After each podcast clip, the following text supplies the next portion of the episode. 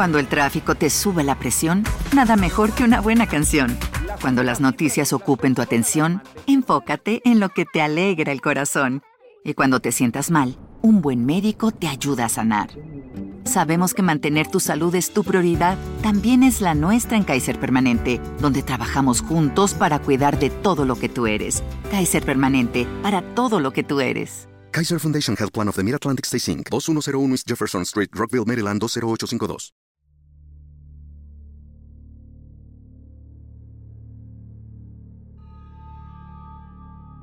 Algunas veces soñamos cosas que luego se hacen realidad.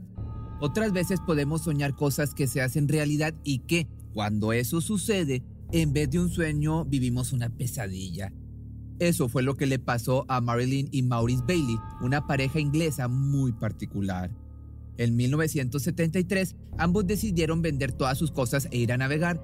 La idea era llegar de Inglaterra a Nueva Zelanda y lograron comenzar a cumplir ese sueño. Sin embargo, en un momento todo se transformó en una pesadilla. El 4 de marzo de 1973, ellos estaban navegando y disfrutando de su barco, el Auralin. La embarcación se llamaba así porque habían hecho una mezcla de letras de sus dos nombres. El problema fue cuando, sin querer, una ballena que emergía de las profundidades los golpeó con su cabeza. Esto provocó un tremendo agujero en su barco. A los pocos segundos se empezó a hundir en ese momento tuvieron que tomar una decisión drástica que iba a hacer que murieran o que se salvaran. Pero para entender más sobre esta pareja es mejor saber cosas de sus vidas, ya que ambos eran personas muy singulares para la época en la que vivían. Marilyn Harrison nació el 24 de abril de 1941 en Nottingham. Cuando era muy chica sus padres se divorciaron y la dieron en adopción a una pareja de Derby. No se sabe demasiado de esos años ni de su juventud, lo que sí se sabe es que era una mujer con mucha personalidad y conoció a Maurice porque un amigo de ella la iba a acompañar a correr a un rally haciendo de copiloto y a último momento no pudo. En su reemplazo, el amigo mandó a Maurice, quien quedó encantado por la personalidad arrolladora de Marilyn. En esa época no eran muchas las mujeres que decidían participar en este tipo de actividades, también se sabe que cuando se conocieron, ella trabajaba como recaudadora de impuestos. Por otra parte, Maurice Bailey nació en Derbyshire en el año de 1933. La relación con sus padres era mala y no tuvo una infancia ni una adolescencia feliz. Su mamá y su papá eran muy estrictos y religiosos y Maurice no era así. Es más, también rechazó esa creencia y se convirtió en ateo, cosa extraña para aquella época, cuando terminó el servicio militar, decidió irse de su casa para no volver a verlos más. Tenía solamente 19 años. Sin embargo, su vida iba a cambiar para siempre cuando conoció a Marilyn. En ese rally, parece que él hizo todo mal en aquella oportunidad, resultado de un pésimo copiloto. Sin embargo, una vez que la carrera terminó, la invitó a comer y al teatro. Para su sorpresa, Marilyn aceptó. Las cosas entre ellos funcionaron genial y desde esa vez nunca volvieron a separarse. Como eran personas muy particulares, coincidieron en otra cosa también, algo que obviamente era inusual para la época. Ninguno de los dos quería tener hijos. En 1963 se casaron. Contra todo lo que indicaba la corriente, formaron una familia de dos muy feliz y unida. Hicieron muchas excursiones a montañas y a lagos les encantaba la vida salvaje y querían más aventuras. Soñaban con viajes para estar muy cerca de la naturaleza. En el año del 68, Marilyn tuvo la idea de vender todo, comprar un barco y viajar libremente por el mundo. A Maurice le pareció bien. Se volvieron fanáticos de la navegación y decidieron construir un barco de unos 10 metros para partir hacia Nueva Zelanda. Querían empezar una nueva vida allí. Tardaron cuatro años en construir el barco y ellos ya estaban listos porque sabían todo lo que había que saber para navegar. Partieron entonces de Southampton en junio de 1972. El destino final era Nueva Zelanda, pero antes iban a dar una vuelta al mundo. La ruta que se habían fijado los llevó a España y después a Portugal. Más tarde fueron a las Islas Canarias. Cruzaron el Atlántico sin sobresaltos. Les resultó fácil porque no tuvieron que enfrentarse con ninguna tormenta importante y llegaron al Caribe. En febrero de 1973 cruzaron el Canal de Panamá. se quedaron en la ciudad un par de días y desde ese lugar enviaron, como ya era costumbre, una postal a la mamá de Marilyn, una postal que iba a ser la última, por cierto. Se adentraron en el mar otra vez, era 4 de marzo a las 7 de la mañana. Estaban preparando el desayuno en la cabina ubicada debajo de cubierta. Una intensa sacudida hizo que todo cayera al piso. Una ballena había golpeado el barco el animal sangraba y sintieron pena, pero pronto iban a darse cuenta de que ya no había tiempo para eso. El agua estaba entrando rápidamente, se estaban hundiendo en medio del Océano Pacífico a 500 kilómetros de las costas de Guatemala. Marilyn intentó vaciar el barco con una bomba, mientras Maurice analizaba el daño que la ballena le había causado. Trataba de tapar el agujero, pero era absolutamente imposible. Solo les quedó una opción, la última, la más desesperada, inflar el bote y arrojarse al océano en él. Maurice se dedicó a eso mientras Marilyn tomó de la cabina inundada unas latas de comida, un compás marítimo, instrumento para conocer el rumbo de la navegación, un sextante, un instrumento para medir ángulos, mapas, más de 20 litros de agua, un mazo de cartas, un par de libros, recipientes para juntar lluvia, binoculares, un poco de ropa y seis bengalas. Esas eran desde ese momento todas sus pertenencias en el mundo. Ellos en la balsa tenían comida y agua para más o menos 20 días. Igual creían que iban a ser encontrados antes. Marilyn llevó todo anotado en un diario personal. En sus primeras entradas describía que no había barcos a la vista. Atentos a eso, desde el primer día empezaron a recoger agua de lluvia por cualquier cosa.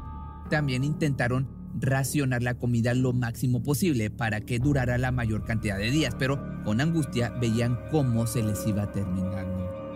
Las noches iban haciendo cada vez más frías y solitarias. En la desesperación por sobrevivir, pensaron en hacer locuras como atar el bote a una tortuga gigantesca para que los arrastrara hacia las islas y así poder volver al continente. Pero después de varios intentos, lograron por fin atarse a una gran tortuga macho, pero se dieron cuenta de que necesitaban varias tortugas tirando al mismo tiempo para poder llevarlos hasta la costa. Así pasaron su primera semana en total soledad. Ya en el octavo día a la deriva vieron un barco, pero no lograron que el barco los viera a ellos.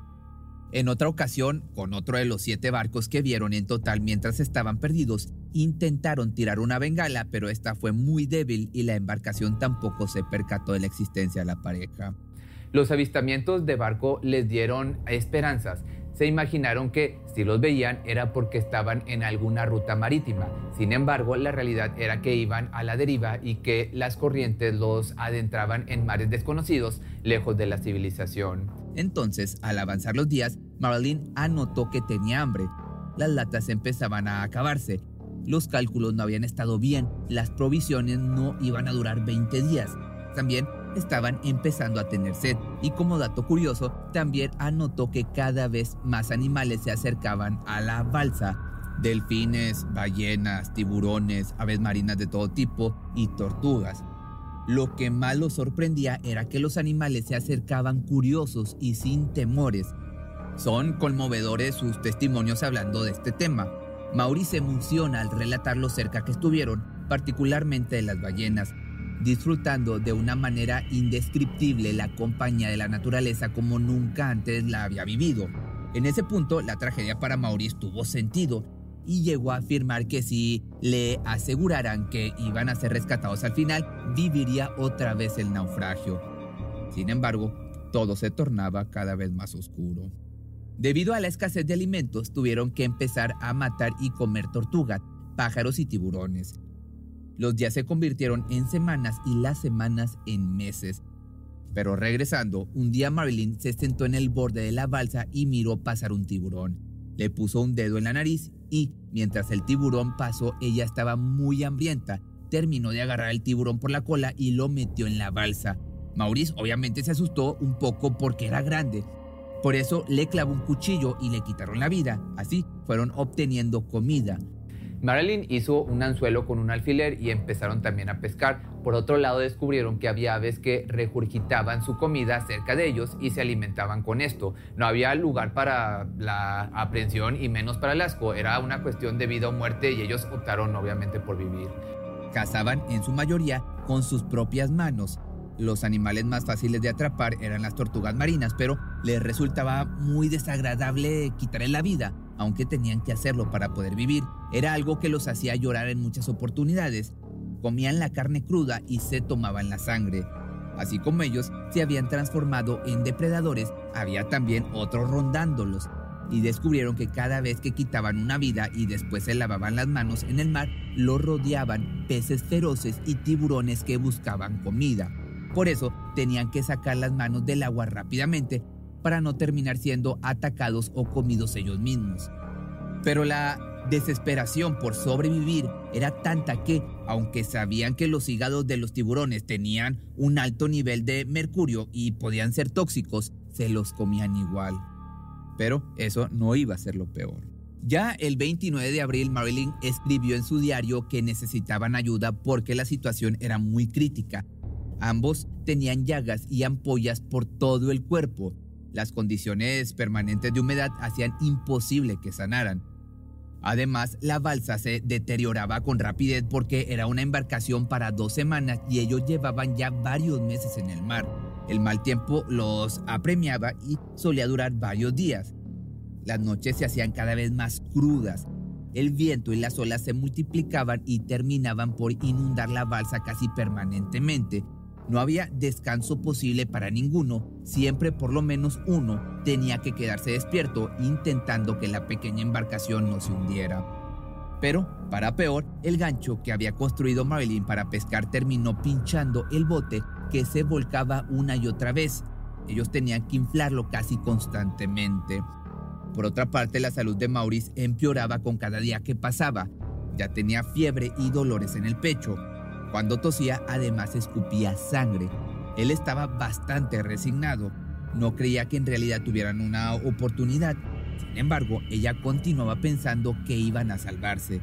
Mientras que él creía que nunca más iban a hallarlos, Marilyn tenía fe en que el universo o una energía sobrenatural o algo terminaran intercediendo y salvándolos. Y fue ese optimismo lo que sostuvo a su marido. El sábado 30 de junio de 1973 sucedió algo impensado. Las cosas estaban a punto de cambiar, aunque ellos no lo sabían. La mujer escuchó el sonido de un barco lejano. Maurice creía que ella alucinaba porque no escuchaba nada. Sin embargo, el sonido sí era real. Después de haber pasado 118 días y de haber naufragado unos 2.400 kilómetros, el buque de pesca coreano llamado Welmy 306 los divisó. El barco se acercó y lo que descubrió a bordo del pequeño bote lo choqueó por completo. La pareja se veía demacrada y lastimada. Habían perdido 18 kilos cada uno. Estaban al borde de la inanición. Sus piernas apenas podían moverse y los cuerpos de ambos se habían desacostumbrado a estar erguidos, ya que habían pasado todo el tiempo en cunclillas en el bote. El barco coreano, entonces, regresando a donde estábamos, lo llevó hasta Hawái y se quedaron ahí un tiempo. Cuando estuvieron totalmente recuperados, viajaron a Corea. Ahí participaron de la ceremonia que homenajeaba a la tripulación que los había encontrado. Esta experiencia extrema, claro, dejó huellas imborrables en ellos, como por ejemplo la de haberse vuelto estrictamente vegetarianos. Al volver del mar, se instalaron en una casa en Hampshire, pero la vida civilizada había perdido el sabor. Le resultaba más aburrida todavía que antes de partir al mar. Entonces, una vez ya instalados, escribieron un libro durante el año siguiente, que se editó y fue todo un éxito y un clásico de aventuras de la década de los 70s y de los 80s. El libro se llamó 117 días a la deriva. El título en realidad está, como ya nos dimos cuenta, equivocado. No tiene que ver con la cantidad real de días que pasaron en el mar, que fueron 118, pero se llamó así la publicación porque el caso fue conocido de esa manera por la prensa. Después del libro, las ganas de aventurar volvieron a llamarlos y la pareja se volvió a lanzar al mar. El barco nuevo se llamó Auralín II y ahora en esta oportunidad no ocurrió nada especial y surcaron la ruta que se habían fijado sin problemas. De a poco el mundo empezó a olvidar su historia y ellos se dedicaron a vivir lo más alejados posibles de todos, disfrutando de esta manera de volver a ser desconocidos. Pero en el año 2002, con 61 años, la mujer perdió la vida debido a un cáncer. Maurice jamás pudo recuperarse de ese golpe y aunque vivió muchos años más, ya no volvió a ser el mismo, volvía a ser un naufrago en la vida, podríamos decir. Y esto era lo que decía el hombre respecto a su esposa. Ella era la luz en todo lo que hicimos y ahora que se ha ido no hay nada. Encuentro increíblemente solitario no tenerla alrededor. Si no lo hubiese tenido a ella en la balsa no hubiera sobrevivido. Ella fue quien me salvó. Esto lo dijo cuando murió su amor, como te platico. Ya en diciembre del año 2018, con 85 años en completa y elegida soledad, el hombre se terminó por apagar y perdió la vida. Hoy ambos, pues digamos, son eternos y aunque en un momento su popularidad decreció, luego subió como nunca antes y esto se debe en gran parte a un documental muy famoso que realizaron sobre ellos. Su hazaña fue muy importante desde muchos aspectos. Mostró que cuando hay ganas y decisión se puede vencer los obstáculos más difíciles. Mostró también que el espíritu humano se puede sobreponer a grandes dificultades. Por otro lado, ayudó a que los constructores y diseñadores de buques tomaran en cuenta cada cosa que ellos habían vivido para mejorar la producción de balsas salvavidas.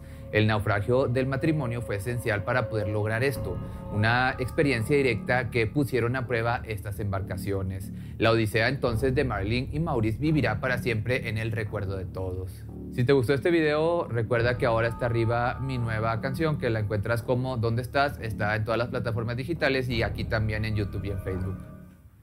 Cuando el tráfico te sube la presión, nada mejor que una buena canción. Cuando las noticias ocupen tu atención, enfócate en lo que te alegra el corazón. Y cuando te sientas mal, un buen médico te ayuda a sanar. Sabemos que mantener tu salud es tu prioridad, también es la nuestra en Kaiser Permanente, donde trabajamos juntos para cuidar de todo lo que tú eres. Kaiser Permanente, para todo lo que tú eres. Kaiser Foundation Health Plan of the Mid-Atlantic Stay Inc., 2101 East Jefferson Street, Rockville, Maryland 20852. ¿Te preocupas por tu familia? Entonces, ¿por qué darles solo huevos ordinarios cuando pueden disfrutar de lo mejor? Eggland's Best, los únicos huevos con ese delicioso sabor fresco de granja, además de la mejor nutrición, como 6 veces más vitamina D, 10 veces más vitamina E y 25% menos de grasa saturada que los huevos regulares, además de muchos otros nutrientes importantes. Así que, dales los mejores huevos. Best. Mejor sabor, mejor nutrición, mejores huevos.